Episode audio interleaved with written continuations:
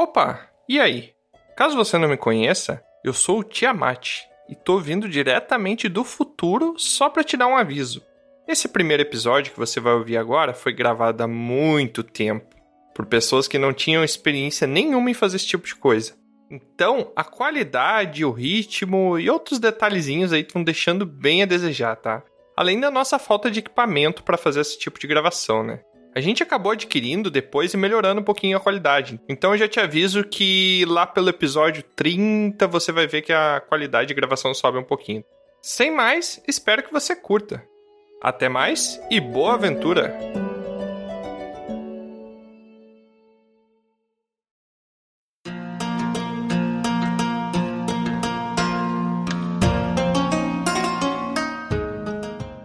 Sol brilha mais uma vez sobre a cidade de Podquest, enaltecendo todas as cores das tendas da praça do mercado. Os comerciantes seguiam normalmente com seu trabalho, ainda repondo a mercadoria que conseguiram salvar do último ataque de orcs. Próximo à feira, uma pequena multidão é atraída pela performance de um desconhecido bardo que, com sua viola, iniciava sua canção.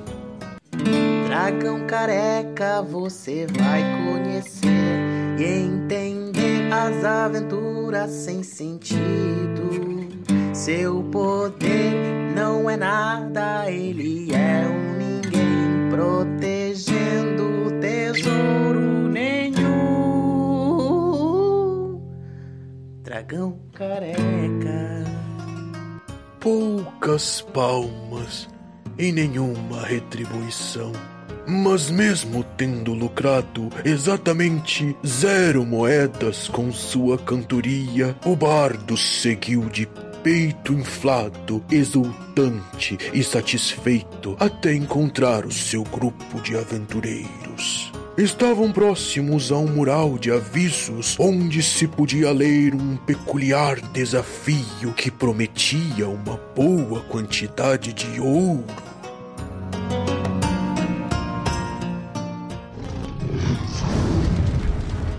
Olá, aqui é o Tiamat e cinco cabeças pensam melhor do que uma.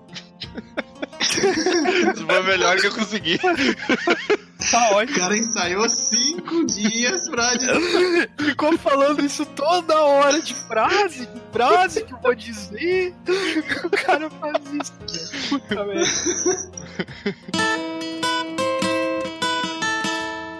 Aqui é Troá, o bardo, e Nobody Got Time for This.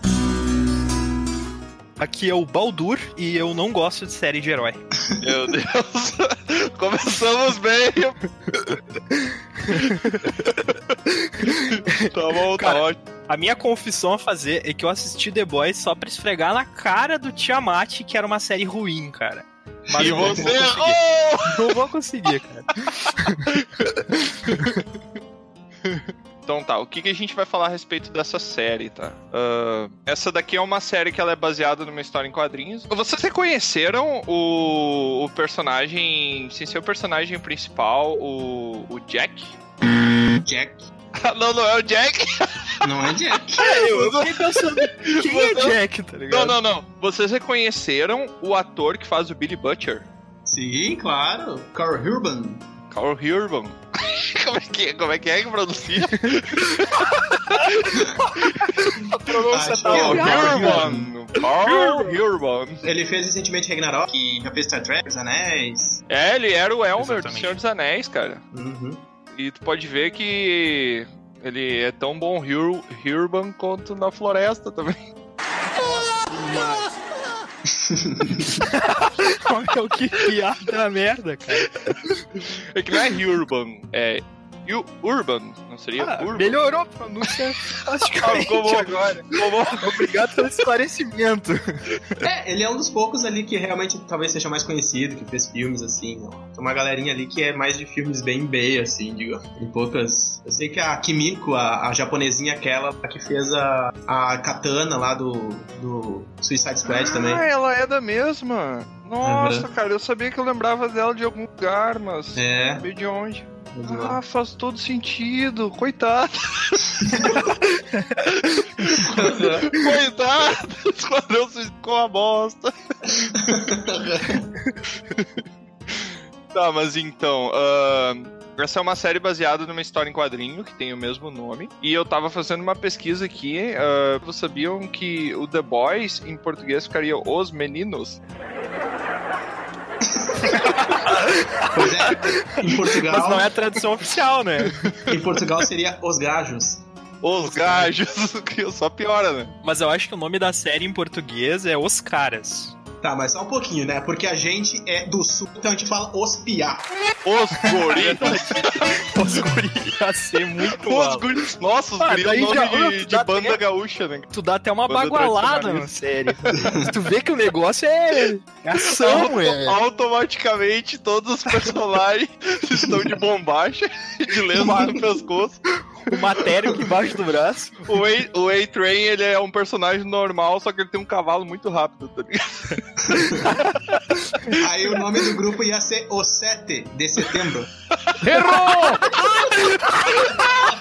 Bem bolado, bem bolado. Muito louco. Meu Deus, cara. Tá, mas então ela é baseada numa série de super-herói de quadrinhos, né? De heróis, que não é bem de heróis, porque a temática dela é bem diferente. Eu acho que é o que traz o diferencial dessa série perto do monte de série saturada de heróis que a gente Sim. tem hoje. Ah, já avisando, então, esse episódio vai ter spoiler. Então, quem não gostar de spoiler, recomendo não escutar por enquanto. não é uma boa ideia fazer um episódio com spoiler no nosso. Nosso primeiro episódio ser com spoiler e já cortar metade de- das três pessoas que ouvir ele. Se você não curte spoiler, fique assim pra dar uma força. É isso, né? Se você não gosta de spoiler, continua aí, continua, não vai ser tão ruim. A gente pede desculpa, né, mano? Mas fica aí. Dá um, um subscribe, um like de qualquer jeito e, e Ô, azar. Tiamat, Oi. se tu me permitir, ah, eu fiz uma pesquisinha assim, os quadrinhos Nossa, também. mano, eu go... por isso que eu gosto de chamar gente profissional. eu tava lendo agora na Wikipédia, tá ligado? Não, lá, puxei um note aqui, já tinha selecionado umas coisas. É, esse esse, que é o Garth Harness, ele já tinha feito uns quadrinhos também do Punisher, trabalhava com alguns quadrinhos meio assim de, de anti-heróis também e tal. Ele tinha uma pegada mais dark, assim, pra quadrinhos, mais ou menos sentido, né? E aí, só, eu, pra colocar pro, pro, pra, pra TV, eles tiveram grande dificuldade de estar tá trazendo pessoas que quisessem né, transportar isso e tal. Eu sei que os desenvolvedores ali, os, os que vão não tem um diretor específico, né? São desenvolvedores da série, né? São três que basicamente se entra ali no Seth Rogen. Não sei se você sabe quem é o Seth Rogen. Que ele é um ator, na verdade. Aquele ator que fez os vizinhos, This is the End, sabe? Atua, com- atua sempre com o James Franco. Não faço ideia, mas continue, É prossiga. bem conhecido. Bota Seth Rogen no, no Google e tu vai saber quem é esse cara. não eu nem sei como se escreve, né? Seth com S-E-T-H Rogen. Ah, tá. Ele é tipo um deus é. egípcio. Exatamente. Ah, tá. É, saiu a foto do deus egípcio. Como assim? Seth Rogen. Eu que esqueci o sobrenome. É, R-O-G-N. Ah, bacana. Ah, sim, sim, sim. Eu já, eu já Ele, cara. junto com o cara que, que criou o Supernatural. Ah, massa. É o Eric Kripke. É ele, e aí tem outro roteirista também que fez um outro filme lá. É, são- é um trio aí que, que resolveu fazer. O pessoal tava falando que é realmente um pessoal meio, tipo, ah, contra a cultura, antipolítico, assim e tal. Bacana. É, eu achei o que mais me atraiu, assim, na questão dela não ser super-heróis. Sobre super-heróis, no caso, né? Porque É, ela é, traz eu- os super-heróis, mas ela traz um ponto de vista que ainda não foi explorado pela esse monte de série saturada que a gente tem. Eu acho que é isso que fez É. ela explodir na e tal. É, eu acho que como série ela funciona bem, eu acho que ela, ela, ela acaba sendo mais redondinha, não tem aquelas.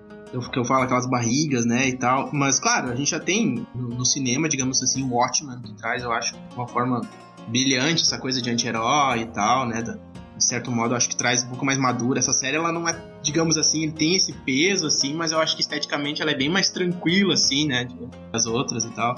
Mas eu acho que, que, que ela é impecável, assim, nesse sentido. Realmente trazer um pessoal pra essa cultura, assim. O pessoal que, que, que só conhece Marvel, só conhece descer do cinema, né? O que mais me encanta na série, com toda certeza, é tipo uma espécie de humanização que eles fazem, assim, colocar o fator de que o ser humano, ele apodrece tudo que toca, sabe? Eles colocam. é isso aí, O cara. ser humano tem que acabar. O ser humano, o ser humano é o mal do Tem mundo, que cara. acabar. E eles colocam isso de uma maneira fantástica. Tu dá superpoder pras pessoas e tu consegue ver todo mundo tentando explorar isso ao máximo. E todo mundo só se importa com a imagem que as pessoas estão passando. A imagem dos super-heróis é mais importante do que os atos deles em si. E o público apoia isso. O público cria a possibilidade de ter uma corporação que tá lucrando bilhões com super-heróis, com uma indústria de super-heróis, só porque tudo se encaixa perfeitamente nas pessoas gostarem de ser iludidas e nos próprios heróis aceitarem trabalhar basicamente num serviço mentiroso, assim, fazendo não o que eles deviam fazer, mas vendendo uma imagem acima do que eles são. sabe? Isso pra mim é a parte que faz não ser uma série de herói e só ter heróis na série, mas não é uma série de herói. E com certeza é É, os fantástico. heróis eles Isso. servem como um mecanismo que, que, que move a série, né? É, é o, o plot desenvolvido em cima do fato desses heróis, mas não são os poderes deles que, que, que fazem o plot da série, mas sim o fato deles terem poderes cria esse plot. Pelo menos do meu ponto de vista. Não, concordo bastante com isso. Sim. Então vamos vamos discutir então um pouquinho sobre cada um dos episódios. E o primeiro vai ser o primeiro, né? Olha que surpresa. É o que vem antes do segundo, né? Cara, o primeiro episódio, velho, quando começou o primeiro episódio, que começou aquela store ali, o personagem vendendo eletrodoméstico ali, cara, sério, me lembrou muito uma série bem antiga que eu assisti, ah, que, ah, que é o mesmo ator que, que fez agora o, o Shazam. Eu me esqueci o nome da, da série, eu acho que é só o nome dele, mas eu não lembro o nome da série. Daí eu me trouxe aquele sentimento, puta, cara, vai ser um negócio engraçadinho que vai, vai decaindo, sabe? Vai ser, vai ser. Ele me trouxe um sentimento que outra série me causou e eu, e eu fiquei bem apreensivo, assim. Mas aí, cara, do nada, do nada mesmo. Do nada, uma espinha boa no ar. É, do nada a, a, a, série é atropelada, literalmente. Eu fiquei chocado com Cara, a cena, meu. Muito chocado. Sério, É, velho. é muito, tipo, é bem construída, né? Cara, bacana o. Tarantino bateria uma palma e meia pra esse momento, velho. Porque é, foi realmente. muito bem feito, cara. Com E, toda tipo, o certeza. cara fica atônito. Eu só achei meio bosta ele dar um berro no final. Tipo, eu acho que ele ficaria totalmente sem reação. Total, como se ele tivesse se descolado da realidade, assim, naquele momento. Eu acho que a reação dele seria tipo isso, sabe? Que ele olha pra mão dele e ele enxerga os braços da, da namorada dele. E somente os braços da namorada dele. Então, Sim, é. Tipo, o grito eu achei meio clichêzão, assim, sabe? Tipo, não! Dá um grito, assim, porque não faz sentido junto com a história, assim. Mas, cara, foi, foi, tipo, foi... Não foi um plot twist. Eu não sei se dá pra gente classificar como plot twist. Não tinha um plot. foi né? um- existia um plot é, pra porque não tinha um um plot, plot né? twist. Teve só o twist ali.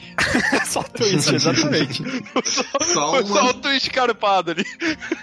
cara foi. Nossa, é. Cara, e daí, e daí o, o, o A-Train lá, ele só vira de costa e fala, I'm sorry. e o time vai embora, Eu não velho. posso parar. Tipo, exatamente. I'm sorry, man, I can stop, I can stop. E, e, tipo, a prioridade se torna encobrir o caso, né? Tipo, que absurdo. Sim. Eu comprei aquele sentimento de indignação do personagem, do Hug. Eu tava, meu Deus, olha o que aconteceu e, e ninguém vai fazer nada. Tipo, é um, em completa impotência. Um monte de super-heróis e eles estão fazendo coisas erradas e tu não tem o que fazer contra isso, porque eles têm poderes. e todo mundo apoia eles. A própria polícia evita de, de investigar os caras ou de mover uma ação contra Não, eles. e, e tem muito dinheiro, eles podem até investigar, mas sem coberto, né, cara? Porque, tipo, aquela, a diretora do, do, da empresa ali, cara, ela meio que já tem todo mundo na mão, sabe? E o que ela não tem na Sim. mão, o próprio Homelander põe na mão dela, tá ligado? Porque. ah, eu, não, eu não quero chegar ainda no Homelander, eu achei, assim, bem tensa, é, bem, bem feito. Ele é um excelente ator, eu É. não, não conhecia esse cara, mas ele é muito bom dele, de certo modo, é muito bom. É, mas assim, aquela sabe dependência de eh, meio sexual, meio maternal que ele tem. É, exatamente. É uma mistura ali de maternal e Tipo, é ele. uma coisa meio tipo filho de Ed, uma coisa É nesse tem- sentido ali. Tem um sabe? fato, assim, que não é muito bem explicado durante a série, que é, tipo, quando que ele saiu do laboratório e se tornou um super-herói, o que que ele fez nesse meio caminho, quem foi as primeiras pessoas que ele começou a ter contato físico, Ah, porque ele foi criado... Isso é flashback de segunda temporada, Não, com certeza. Provavelmente, mas é, eu acho que provavelmente isso que vai explicar a relação dele com ela, porque ele não teve todo o processo de, sabe, brincar com crianças ou ter os pais dele, ele não teve nada disso. Então, Sim. tipo, tudo provavelmente deve ter se desenvolvido ao mesmo tempo. Ele começar a ter atração sexual, uma pessoa que começa a ter um efeito materno pra ele. É. Psicologicamente, ele não bate bem, assim. E ele é bem caricato. assim. E o Matara por, por, por seio, né? De certo modo, ele tinha aquela coisa da mãe. Exato. Eu acho que é tudo uma questão de como ele foi criado, assim. É. Não, e, e tem um momento mais pra frente da série que explicam que ele foi criado totalmente sem afeto e o cientista fala que esse foi o erro dele, assim, de criar ele sem afeto, porque a, a partir do momento que ele não desenvolveu empatia, isso limitou ele numa uma série de outros aspectos que seriam interessantes nele como experimento, né? Então, mais pra frente ele explica assim, meio por cima, não aparece realmente o que, aconteceu com o Homelander, mas dá pra se entender de onde é que veio aquele comportamento, tá? por mais retorcido e, e estranho que seja. Mais algum comentário que vocês tenham sobre o primeiro episódio? Eu acho que pra mim o que a, a capa do primeiro episódio é uma espinha, tá ligado? Eu acho que assim, ó, poucas séries, poucas séries vendem no primeiro episódio, sabe? Ah, a maioria das séries as pessoas vão olhar e dizer, ah, bastante, tu vai gostar, sabe? Mas tu olha, um, dois, três, quatro. Eu acho que essa série ela consegue vender, assim como algumas outras, mas enfim, ela consegue vender no primeiro episódio já o que, que tu vai ver mesmo. O que, que é, entendeu? Se tu gostou dali, ok, tu vai gostar da série, sabe? E eu acho que ela apresenta já toda a estética gore que ela vai ter, toda a relação dos heróis, esse background ali que vai ter. Background não, essa, essa coisa de bastidor, né? Que vai ter, e, e eu acho que, que ela já vende muito bem isso, sabe? E eu senti, quando eu olhei esse, esse primeiro episódio ali, a, a empatia que eu tive com o protagonista foi a mesma empatia que eu tive com o Fight Club. Eu senti, assim, uma coisa muito parecida, sabe? Até com uns pontos em comum, assim, ao longo da série, mas eu senti que tinha uma relação. Sim, cara. Aí agora eu tava pensando que não, realmente tem um outro ponto que é muito, muito importante que é trazido nesse primeiro episódio, que é a Starlight chegando no poder do Set lá, né, meu? Pá, que é uma outra coisa revoltante, cara. É, ela viveu pra Ela isso. é né? um- Ela É, eu não sei o que que é mais revoltante, se é, se é o, o Aquaman from Paraguai lá, ou se a, a ação dele, né? Esqueci É, o nome do é. cara. É bem, o grupo mesmo é uma sátira, assim, com Liga da Justiça, né? Tipo, o Homelander Claro, é, o- é o super-homem. Ah, aí tem a outra rainha, que é a Mulher Maravilha, com toda certeza, o Aquaman. E o, o Black Noir quem? Black Noir, isso é uma boa pergunta, eu não sei quem ele é. Ele, Eu gostei acho, muito do personagem dele. Eu acho que ele vai ser explicado na segunda É que temporada. é- ele é bem pouco explorado, É. né? Ele é um personagem que não tem, não tem nenhum episódio que sequer fale um pouquinho do que ele tava fazendo, onde ele tava. Eu acho que a coisa mais pessoal do Black Noir que apareceu foi ele tocando piano, assim. E ele nem falou nada Uhum. naquela cena, ele só ficou olhando pro pianista até o cara sair e deixar ele ali. Então, tipo, eu não sei muito.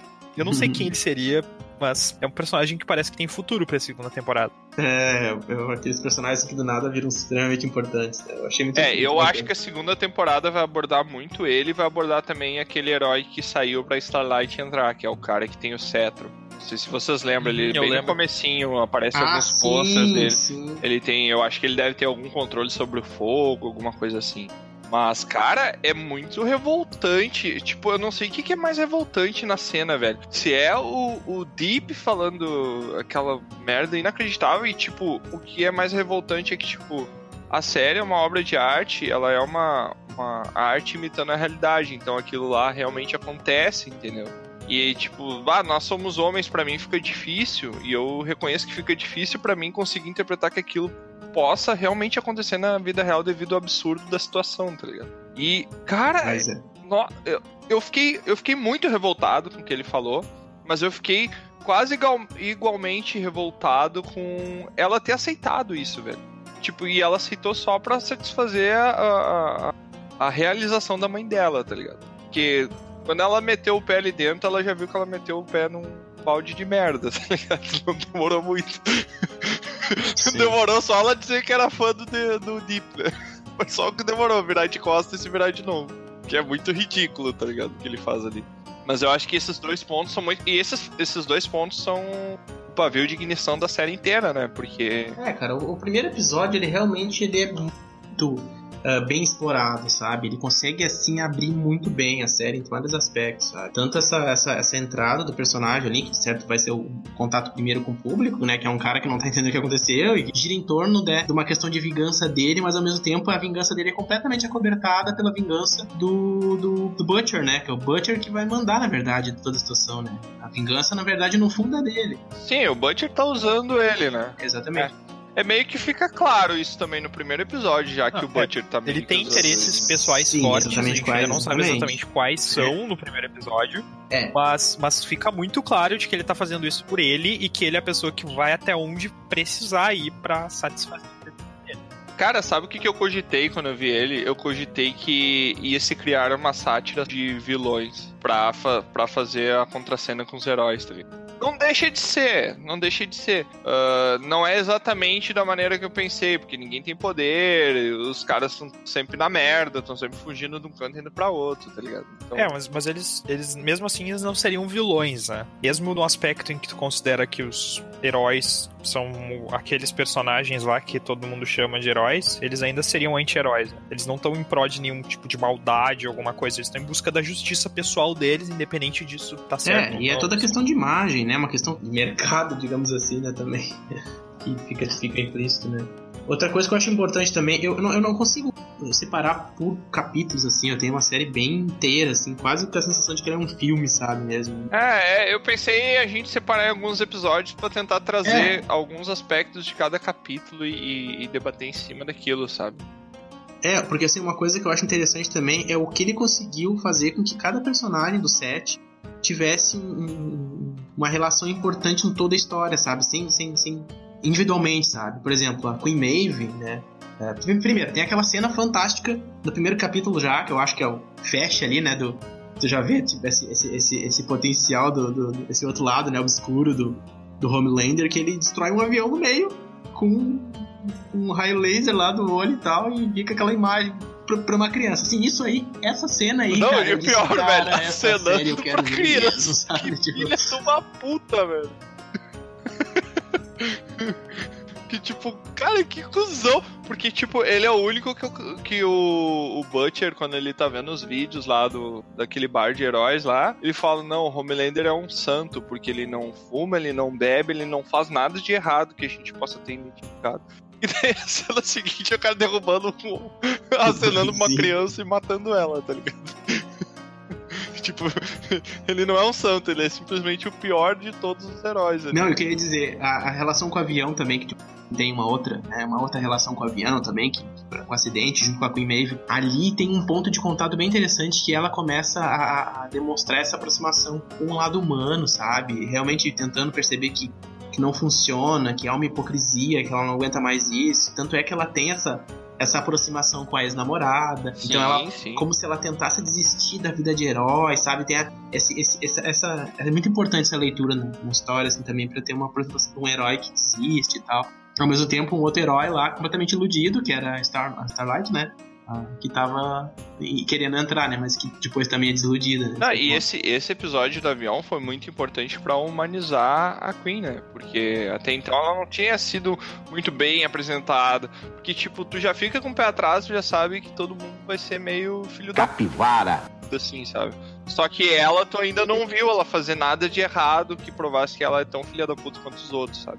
E ali tu vê, mas tu meio que, que vê e entende que ela não teve muito o que fazer. Tipo, ela poderia ter feito, mas a Sim, circunstância. exatamente. É, a circunstância fez com que ela aceitasse a, a situação. né? É, é uma questão de aceitação. Ah, os desfechos dos capítulos são, são bons nesse sentido, né? Porque aquele desfecho que tá os destroços do avião na praia e a população toda gritando o nome do Homelander, como se ele fosse um salvador, sabe? Depois de ter feito aquilo e ela saber. Tipo, aquilo ali fica são sempre alegorias, sabe? Eu acho que é muito bem construído isso. Muito bacana também. Não, com certeza, cara. É muito bacana. Porque ela tá chorando e ele tá dando um puta discurso. Se eu não me engano, ele chora Ele também, chora, né? ele Alguma chora. Sim, também. Ele, ele chora e ele faz um puta discurso defendendo o objetivo da empresa dele, tá ligado? Que é entrar no exército. E o Translúcid morrer no segundo capítulo, simbolização do herói invisível, é. todo mundo acha que é um poder inútil. Não, e é engraçado que de todos os filhos da puta, ele é o. Ele é o que a mãe. A mãe se aposentou cedo, tá ligado? a, única coisa boa de ser, de, ser, de ser invisível é ficar andando pelado dentro do banheiro. É só É, isso. mas, né? Mas é que, tipo, a Exatamente. pele dele era pra ser impenetrável, né? Ele, tinha mais de Sim, um poder a não ser invisibilidade. Ah, cara, mas o cu é sempre uma fraqueza, velho. É isso que a gente aprendeu no episódio. Moral da história: o cu é sempre uma fraqueza. Eu, eu, eu tornaria essa frase um pouco mais poética, dizendo: quem tem cu tem medo. Bem bolado, bem bolado. Cara, um outro ponto muito interessante ali daí do segundo episódio é a apresentação do French, né? Eu não sei qual é a percepção que vocês tiveram desse personagem. Uhum. Ah, ele é basicamente um serial killer ah, com direcionamento. é tipo o Dexter dos heróis. né? Ele, tipo, Sim, ele, ele, é. ele não. Ele não tem uma motivação que alguém morreu, alguma coisa assim, pra ele querer matar os heróis. Ele só quer matar os heróis porque ele é um caçador que só mata aquele tipo de animal. Né? O que dá a impressão, assim, logo que ele é apresentado, Que ele é é um só um fodão, né? bandido, fodão, mas ele é um bandido, um cara que é pago pra encontrar soluções pra matar heróis, mas não parece num primeiro momento que ele tem algum grande aspecto humano, ou que ele se interesse por alguma causa. Parece, tipo, logo na primeira apresentação, na maneira como a cena é construída, na maneira como ele age, na maneira como, como os diálogos decorrem, me dá a impressão de que ele é só um bandido que talvez nem seja tão importante assim pra, pra, pra série. E quando ele acaba entrando assim pro grupo e começa a ver o desenvolvimento de personagem dele, tu vai conhecendo ele um pouco melhor, tu vê que na verdade ele é um personagem muito importante pra série. Eu, eu achei ele bem bacana, assim, gostei bastante do, do jeito como ele foi apresentado devagar. Todos os personagens tiveram uma apresentação muito bacana, na minha opinião, durante os episódios. Mas ele, com certeza, também, eu achei bem legal, assim, tipo, como, como que era a ideia dele de matar os heróis, e chega um ponto em quando eles estão tentando matar o translúcido ali, já, ainda no segundo episódio, eu já tinha esquecido que o cara era um bandido e que já tava vendo, pô, como que eles vão fazer isso, sabe? Já tava pensando que eles iam fazer e eu tinha esquecido que, de toda aquela cena que parecia que ele era antipático ou, ou alguma coisa do gênero. É, o, o que eu senti bastante no French francês é que ele tem essa coisa, né, do, de ter né, lutado contra heróis sempre, tem essa coisa de anti-herói, mas tem essa quebra, que tem um momento lá pelas tantas que ele se apaixona, se encanta por uma pessoa que é um, certo modo, tem superpoderes, entendeu? Então ali ele se coloca em xeque, poxa, agora eu tô gostando de uma pessoa, né, e ele não consegue deixar de ficar perto e de querer ter essa relação com a, com a Mas tu acha, a- tu acha que, é, que é uma paixão ali bíblica? É homem e mulher? Ou tu acha que. Mas ele não sabia, ele não sabia até então. Ele foi saber disso depois. Eu acho que ele teve um encantamento.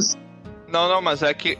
É que quando ele se viu, quando ele viu ela pela primeira vez e viu que tava ali, isso trouxe algumas memórias da infância dele, né? Pelo menos ele, ele meio que discute isso, que ele também era passava por maus tratos quando era uma criança e tal, e daí ele se ele viu ele nela, né? Ele como criança nela e por isso ele ajudou ela. Mas aí vocês acham que evoluiu depois pra essa paixão? Porque eu, eu não consegui enxergar dessa forma. Até porque fica ambíguo, né? Pode ser tanto uma, uma, uma questão ali dele gostar dela como mulher, mas dele gostar dela por, pela similaridade Quase que ele como encontrou irmã, nela. né? É, Certamente quando ele viu ela presa lá dentro e resolveu soltar ela, não seguindo o plano, que é uma coisa que ele costumava não fazer, mas soltar ela, Whatever, né? isso teve uma motivação baseada na infância dele. Tipo, ele se solidarizou com uma pessoa que estava presa e parecia ter sido castigada, não sabia que ela tinha superpoderes ainda. Então acho que a primeira vez que ele abre a, cela, assim, até pelo menos os primeiros momentos dele querer encontrar ela, era uma espécie de empatia da parte dele, porque ele sofreu uma coisa parecida. Mas aí, se isso evoluiu ou não depois, é uma coisa que eu não sei dizer. Mas certamente ele se importa muito. É com o muito personagem. curto pra dizer É, é isso. bem Não, com certeza. o French deve- deveria ter uma plaquinha no, no escritório dele, né? Estamos a zero dias seguindo o plano. Nosso recorde. recorde é zero dias. Mas tinha uma, tinha uma coisa também com, essa, com a coisa do clipe, do clipe lá japonês, do K-pop lá, não sei o que era aquilo. Porque ele ficou depois meio que hipnotizado, mesmo não sabendo que ela tava num determinado lugar lá numa loja, ele ficou olhando o clipe. Por que, que ele tinha uma relação, E né? com- será que ele ia em bem eventos de anime? será que ele fazia cosplay? Cara, e uma coisa muito bacana que, que eu achei muito legal, que o personagem principal, o pai dele reconhece que ele é um bundão, tá ligado? Cara, o Hank, o pai dele fala pra ele, não, velho, você não vai fazer isso aí. Aí ele, pai- como o assim? pai- não, eu o vou fazer automóvel. Do- Não, mas, você é um mas, mas isso desde o começo, né? Tipo, ele tava tentando pedir aumento e ele não conseguia. E a namorada dele tava justamente discutindo esse tipo de coisa com ele no momento em que ela foi atropelada lá e desintegrou. Então, tipo, tem todo. O- o- a série tenta te passar que ele é um personagem inseguro, tem ansiedade, que não consegue tomar as próprias decisões, nem fazer nada com isso. E daí, quando ele se depara com aquilo, com- ele tem um senso de justiça enorme. Tem até uma cena logo no começo que eles que vão propor pra ele dar dinheiro pra ele ficar de bico calado lá. Que ele meio que imagina a cena dele segurando o cara e sacudindo ele e tal. Sim, é uma cena que tá- acontece na mente dele, que é toda aquela, aquela tensão que ele tá, mas ele nunca ia fazer uma coisa daquelas porque ele seria incapaz de fazer aquilo. E aí, tipo, ele vai sendo imposto durante a desafios, assim, coisas que o Butcher força ele a fazer, e ele vai mudando, assim, durante a série. Ele, até as decisões dele, a maneira como ele age, assim, e desafiar a autoridade do Butcher vai, vai se tornando mais frequente conforme a série passa, assim. Tipo, ele, vai, ele tem essa mudança de personalidade dele durante o acontecimento. É, ele tem umas variantes, né? Até depois que ele foi Starlight, tem essa questão da ficar enxergando a namorada dele, né? O fantasma e tal. Até depois, essa quebra também que, que tem um momento que eu acho importante é que ele tá apaixonado e o, e o Butcher tá lá dizendo, não, você não pode comigo, não sei o que, não sei o que, ele abandona ela, que é, que é o momento que ela meio fica, fica realmente de mal com ele, fica contra ele e tal. Mas ali ele ter abandonado ela também é uma, é uma outra ruptura dele, ele tem várias camadas, ele vai, ele vai se transformando, sabe? De várias formas. Uma curios... A nível de curiosidade, o, o, o, o ele não existe de certo modo nos quadrinhos, né? O que na verdade existe o pai dele, né? O Hugh era pra ser o pai dele, né? Que é um homem mais velho. Tanto é que os quadrinhos, se vocês forem ver a imagem do Hugh, né? Ele é exatamente igual ao ator que faz o pai dele na série. Então o pai dele surgiu como um personagem que não existe, que é uma homenagem, na verdade, ao cara do quadrinho, que seria ele mesmo, o Hugh. É uma coisa meio estranha, mas na série fizeram essa adaptação. É, eu confesso que eu não entendi nada. O ator que fez O o. que tu falou, mas eu concordo. Me Basta pareceu, ouvir, basta ouvir. me pareceu muito convincente a forma que tu falou a entoação da palavra, então eu vou concordar. É, o, o Ryuk, o Ryuk é, é tipo aquele cara que ele, ele começou ali, daí ele foi dar aquele peito da revolta, né? E quando ele foi ver, ele já tava todo cagado. né?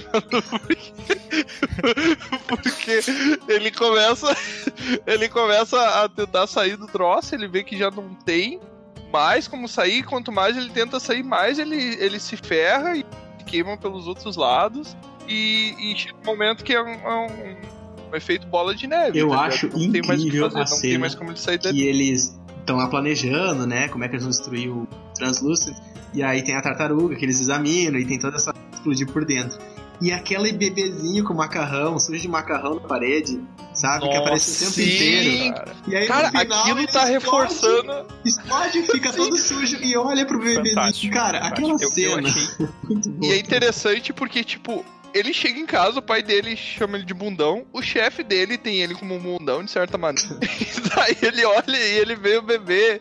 E ele se enxerga no bebê, tipo, eu sou um bundão. E daí, quando o Translucent vai sair lá, o Translucent olha pra trás, se não me engano, e ele dá uma risadinha. E daí ele olha assim, caralho, eu sou um bundão mesmo. E daí que ele aperta o botão, tá ligado? Mas foi um evento traumático pra ele, mas que a partir dali começa as mudanças mais severas na personalidade dele, né? A evolução do personagem começa a partir dali. Antes disso, ele é um bundão. Todo mundo achava que ele era, inclusive ele mesmo devia achar que ele era um bundão. Mas realmente a evolução de personagem do Hug, pra mim, foi fantástica durante a série. E a cara de assustado dele também é ótimo, faz uma ótima É, cara de o- assustado. e ele foi o cara com que, que fez o Translúcido tomar no cu, literalmente, né? Literalmente, né, cara? Porque a cena é pesada pra caramba. É engraçada, tá ligado? Porque tu sabe o que, que levou aquela cena ali. Mas achei meio merda. Achei que eles podiam ter botado alguma referência melhor pra ideia do French de, de conseguir matar o Translúcido. Eu acho que foi muito. Achou muito sutil? Não, eu acho que foi muito Deus Ex Machina, sabe? Do nada chegou um troço que não tinha nada a ver e trouxe a solução pro cara, entendeu? Talvez se Não, tivesse foi um alguma coisa mais a ver com ele. Mas, não... ele, mas não foi. É, primeiro que não foi do nada. Eles tiveram um processo de tentativa e erro bem longo. O cara tava assistindo Globo Rural ali, mano.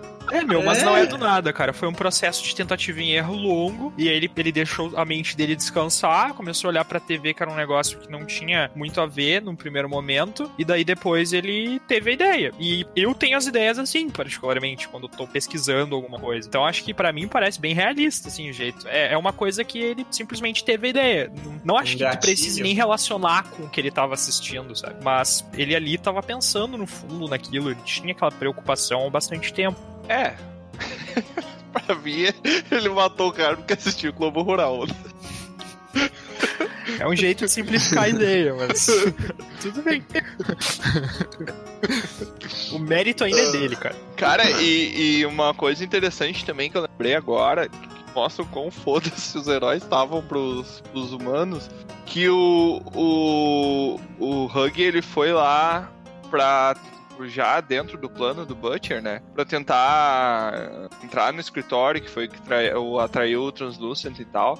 E o, Ray Trey simplesmente não lembra do cara, tá ligado?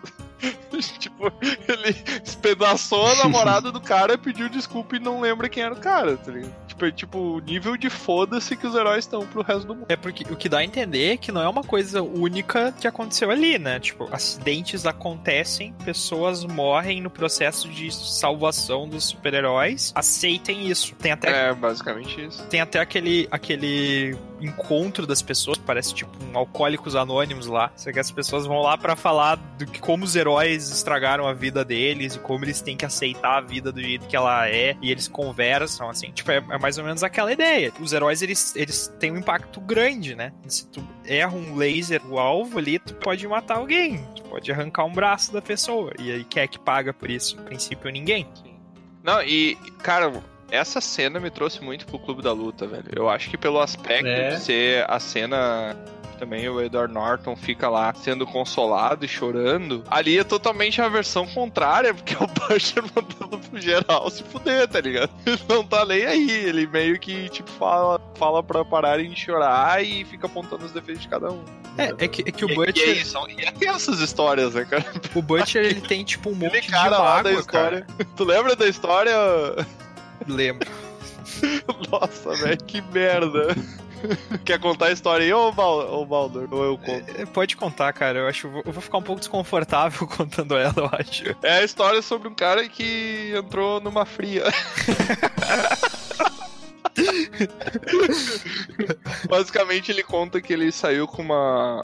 super, que é o termo que eles usam para as pessoas que têm poderes, e durante um orgasmo ela congelou o pênis dele a ponto dele se quebrar.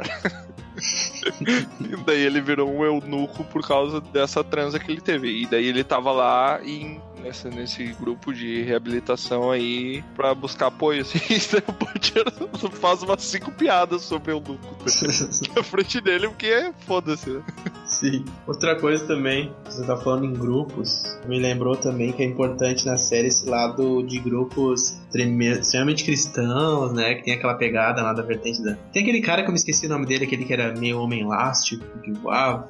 O homem... Não voava não, só homem elástico, aquele. É, eu não me lembro desse personagem agora. Mas ah, bacana aquela cena do batismo também, eu achei e tal. O Homelander tava lá, e nossa, eu achei. E a participação bacana, do menino do sexto também. sentido também. Isso, então, tem esse carinha aí, verdade. É o do sexto sentido, também, né? Eu- Eu também, me lembrei é do o filme Inteligência Haley Artificial Joel. também. ele Ele. Eu achei bacana e achei que a motivação dele pra ser um traidor depois fez sentido. Porque ele tá. É, tipo, a popularidade, no caso, era uma droga e ele estava buscando um pouquinho mais daquela droga, né? Ele tava há muito tempo em abstinência dela e daí, no primeiro momento que surgiu uma chance, ele, como um viciado, ele queria aquilo de novo. É, então tinha toda essa questão da droga Homelander também. cagou pra ele de uma maneira. Qual era mesmo o nome da droga azul? É composto V. É, Campos Green, é. Campos Green, é. Compound. Então, tem aquela personagem outra também que é importante falar, né? Da namorada meio oculta do, do E-Train, que é a, A Popcorn. Popcorn, exatamente. Bizarra. Pois então, né? Eu fiquei, não, não sei que eu não. parei pra pensar, velho. A maioria, a maioria das mortes do The Boys envolvem genitálias, né, no processo. É, genitálias, né? Exatamente. Eventos traumáticos ou mortes envolvem... Alguma coisa. É, eu acho que pro dono do hotel ali, a Popclaw no finalzinho ali, quando ele ficou com ela, ela pegou meio pesado, né? É, é uma merda essas piadas que eu tô fazendo, porque quem não assistiu, velho, Cara, eu, eu assistindo, eu tô achando uma merda. Não entendi. muito parecer só um bando de idiota. Pegou pesado. Ah, meu, é que, é, que, é que é uma cena pesada, tá ligado? É uma cena que tu fica, meu Deus, daí.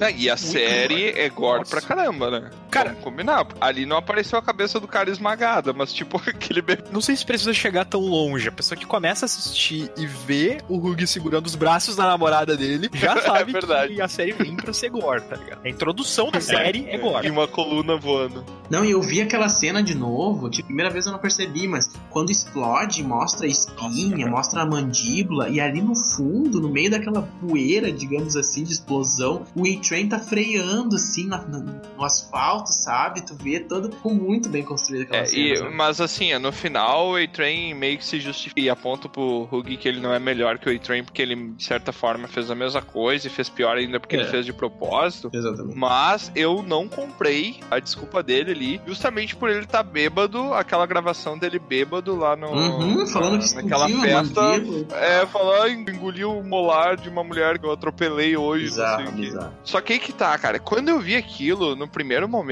eu pensei, será que esse vídeo não é uma montagem que o Butcher fez pra coagir o Hug e ajudar Ah, eu ele? acho cara? que Nossa. tá pensando longe, É. cara. Tipo assim, olha só, tudo que aconteceu com ele, cara, tudo que o A-Train fez ali com a namorada do Hug, ele tava cagando, cara. Ele ele nem lembrava do rosto do cara, meu. Ele nem dormiu mal por causa disso, tá ligado? Então, tipo, é é meio de esperar que ele já tenha acontecido algum tipo de acidente, porque ele usava, ele usava essa droga, tipo, não era uma coisa rara de acontecer, né? Isso vai ficando cada vez mais claro, porque os personagens falam, ah, tu voltou a usar, tu tá usando isso de novo, tu devia parar, a gente já, teu coração tá aumentando por causa da droga. Então, tipo, é uma coisa que ele tem um, ele era um usuário meio assíduo disso, né? Será que isso já não aconteceu antes? A gente só tá acontecendo, a série tá mostrando o, o personagem que se irritou e, e foi junto com o Butcher pra matar os heróis lá. Mas quantas vezes isso não aconteceu antes? sabe? Eu acho que o A-Train era um cuzão mesmo, cara, e eu tava esperando que Sim. ele morresse na série. good.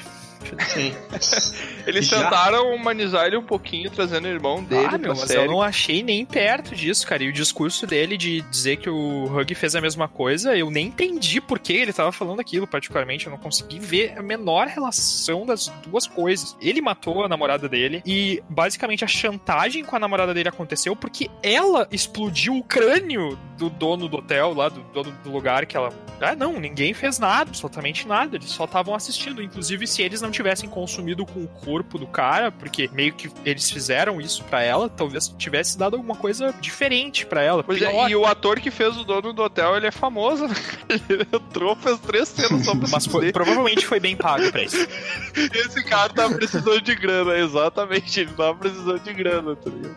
Outra coisa também eu senti que os, os personagens ali tinham uma relação grande com o núcleo do The Boys, né? Com o pessoal, os, os caras mesmo ali que estavam tentando ir contra. Mas o Deep, né? O Aquaman do Paraguai, ele realmente tava bem fora. Ele tava passeando, né? Ele tava fora completamente. né? Como o Aquaman da, da Liga da Justiça faz também, né?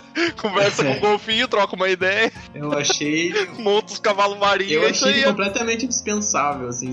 Ah, pelo menos ele não mergulhou de calça jeans, né, cara? Aquela cena que ele já tinha sido exilado pra outra cidadezinha, ele leva uma mulher pro apartamento lá e ele tira a camisa e começa a mostrar as guerras e ela mete a mão. Meu, que que é aquilo, cara? Que coisa desagradável de assistir. Sim. Extremamente desagradável.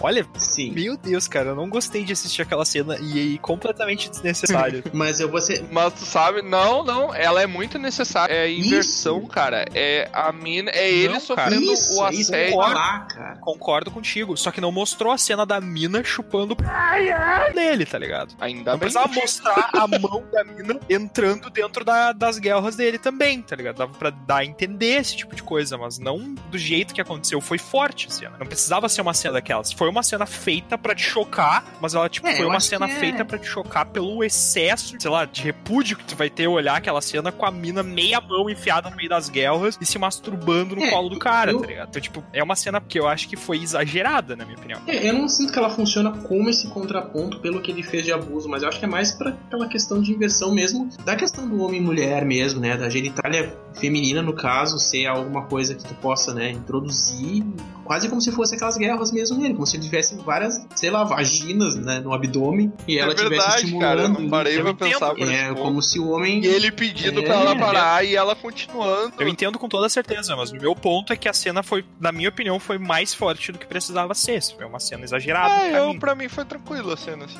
Olha, eu confesso que eu fiquei excitado. Curioso, cara, curioso. Meu Deus, essa parte Talvez talvez eu tenha que cortar. Considerar terapia.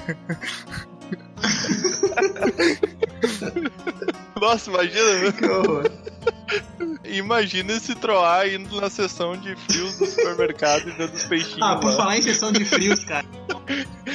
Ele olhando assim, nossa, A que lagosta. delícia, Aquela cena cara. da lagosta é muito A cena boa. da lagosta, o cara pede a lagosta, acha que vai salvar a lagosta, o cara mete um.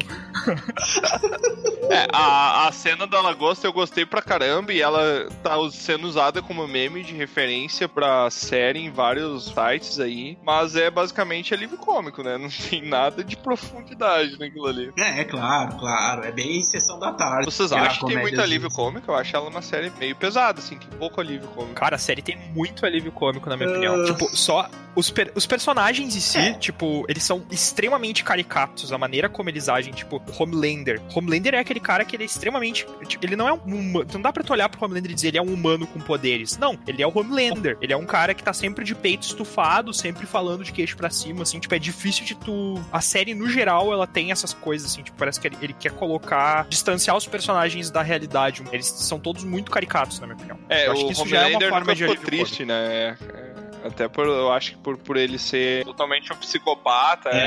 É, é sempre um sorriso muito falso, irônico, mas no geral ele tem muitos, muito, que me incomodou, mas assim, no sentido, bom sentido, é que ele tem muito microexpressões. Ele tá o tempo inteiro in- inseguro na, na expressão que ele vai demonstrar, sabe? Pode ver que ele mexe a boca frequentemente, ele faz uma- umas coisas, umas microexpressões assim que eu acho muito legal no personagem também, sabe? E o que, que vocês acharam quando a série se encaminhou mais pro final? Cara, eu confesso que eu não sabia o que esperar, e eu sou chato. velho. Isso eu saber. Calma, deixa eu falar um aspecto. Bem triste, cara. o protocolo espera falar um aspecto aí, pode confirmar.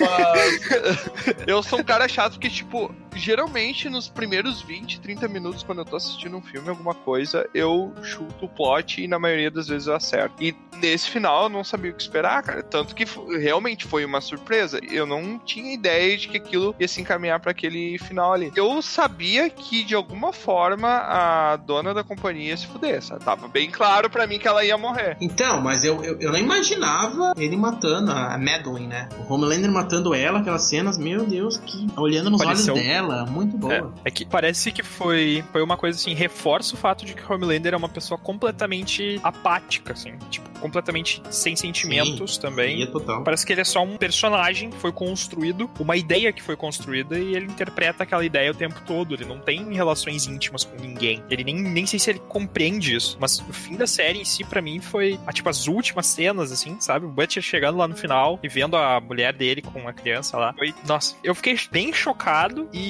nem sei o que pensar dessa cena, sabe? Não, não quero criticar como a série acabou, nem nada do tipo, porque a maneira como a série começou também me deixou um pouco com um sentimento meio parecido e mesmo assim ela foi muito bem aproveitada aquela cena, então talvez isso seja uma cena muito bem aproveitada, e, mas tipo, realmente foi uma coisa que eles colocaram lá pra babalar a pessoa que tá assistindo, na minha opinião. Foi uma coisa forte pra mim, sabe? Tipo, como assim? Ela tá viva, o cara faz tudo que faz por causa disso, não, qual é o ponto disso? Como é que ele vai Pois é, agora, e o bebê meio que não sobreviveu, né, ali, porque eu acho que o Homelander salvou o Butcher e era isso. E ele salvou o Butcher pra fazer o Butcher de algo pior do que a morte, né? Não, e foi engraçado a cara, tipo, o Butcher totalmente com aquela cara impassível. E daí o Homelander simplesmente mata a mulher, que seria o único prazer que o Butcher ia ter de tirar alguma coisa do Homelander. E pergunta ainda depois qual que era o plano. qual é o plano? o Butcher tava pensando, o plano era essa porra aí, mas agora eu não sei. Então, é. é. O plano tava aí, agora foda-se. Vai apertar esse botão que se foda essa merda. Não tá bem morta essa mulher. Vai que volta, né? Eu não entendi muito qual foi a ideia dele com apertando o botão de detonação ali, mas tudo bem, né? Ele não soube como agir, fez uma decisão ruim. Ele também É. sobreviveu, o que eu não sei como isso pode ter acontecido, sem, sem nenhum. Tipo, tá, ele tinha. Ele tava sujinho na cara, assim. Ah, o mas Homelander salvou ele, né? Eu, eu, eu acho que é a única explicação que dá pra ter. É, mas pra salvar Foi ele. bem rápido isso, né? É tipo assim, o Homelander talvez ele tenha super velocidade. Eu Não sei. Ah, ele pode ter simplesmente parado na frente do Butcher. Era isso, tá ligado? Porque a explosão não ia passar pelo corpo dele. Mas mesmo assim, cara, assim, a, velocidade com que a explosão vai se espalhar é, não é muito. É, mas tu tem também que ele deve ter uma velocidade bem grande, porque ele acompanha um avião, né, cara? Quando que é Bom. 900. Mas eu acho que também esse tipo de coisa a série não quer. Não, óbvio que não. A série não tava preocupada com isso, mas foi bem rápido, certamente. Isso é uma, uma coisa que aconteceu. Mas como que ele salvou Mais e... rápido como uma bala. e daí a gente traz a referência. Esse vídeo genial, quem quiser procurar aí é o Super Pepperoni. Esse vídeo explica bastante como é que são as minhas amizades. Então, gente, pra terminar aqui a nossa análise super profissional, essa quest equivalendo de 0 a 5 pontos de experiência. Quantos pontos de experiência vocês acham que o The Boys vale? Essa, a experiência de assistir essa A experiência com a primeira temporada. Ou de 0 a 100. Eu passo meu voto. Muito bom. Começamos bem. falar? Cara, ah, bom, eu vou, vou falar então, né? Já que querem que eu fale aí. O povo pediu, o povo terá. Chega o povo que fica. Bom, The Boys pra mim foi uma experiência extremamente interessante de assistir. Quebrou todo aquele paradigma de série de personagens de super-herói que tinha com aqueles personagens chatos, que acontece sempre a mesma coisa com um vilão chato. E eu particularmente não gosto muito. E foi uma ex- experiência. Eu achei todo, todos os desenvolvimentos de personagens foram muito gratificantes, tanto da Starlight quanto do Hug. Foi, foi bacana ver É, eles a gente nem evoluindo, falou da Starlight, né? É, o, o- foi comentado alguma coisa por cima, assim, da parte religiosa dela lá, né? Mas ela começou a questionar um pouco as crenças dela. É bacana também que quando jogam o fato, o Hug joga o fato dela tem uma droga que dá poder ao que ela é, daí ela vai questionar a mãe dela, ela fica pensando qual o ponto. Ela acreditou que era uma pessoa especial, e daí, tipo, toda, toda aquela crença religiosa que ela tinha é questionada. Mas durante todo o processo, tudo que ela ouviu, tudo que foi forçado e dito, ela já tava questionando aquilo, qual que, quanto que isso daí funciona mesmo, quanto que isso daí faz sentido. Então, acho que toda evolução de personagem, independente dos alívios cômicos, das cenas, ou da maneira como cada cena foi construída, eu acho que só a evolução particular dos personagens e como eles interagem entre si na série já é uma experiência fantástica. Todo mundo deveria assistir The Boys. E por isso eu acho que essa série com certeza vale 100 XP.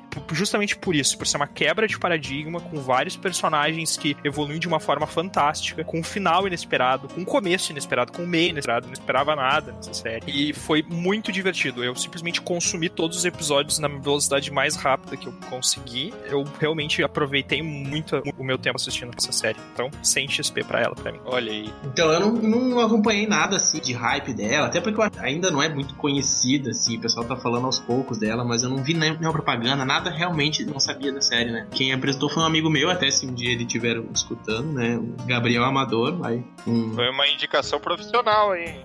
É, foi uma indicação aí que eu já falei pra galera o pessoal já. Eu. Sim, agora foi assim. Continua, continua.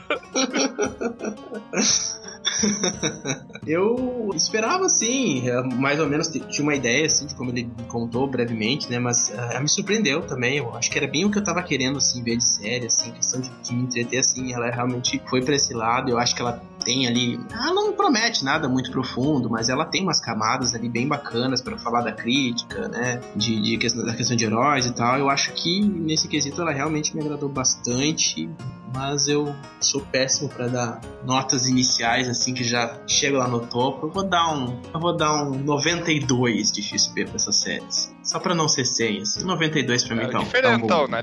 Ah, eu quero. Ia dar um número quebrado. Mas olha só. Vamos ver quanto Tiamat vai dar, né? Antes de criticar ali. Não, só um pouquinho, peraí. Eu, eu, eu faço questão aqui de levantar uma coisa, porque eu acho que é injusto a gente não falar do personagem. Apesar de eu não ter entendido muito bem a moral dele. Mas o Mother Milk. Cara, eu ia. Nossa, você acabou de roubar a minha, a minha nota. Porque assim, eu não entendi nada da motivação desse cara, velho.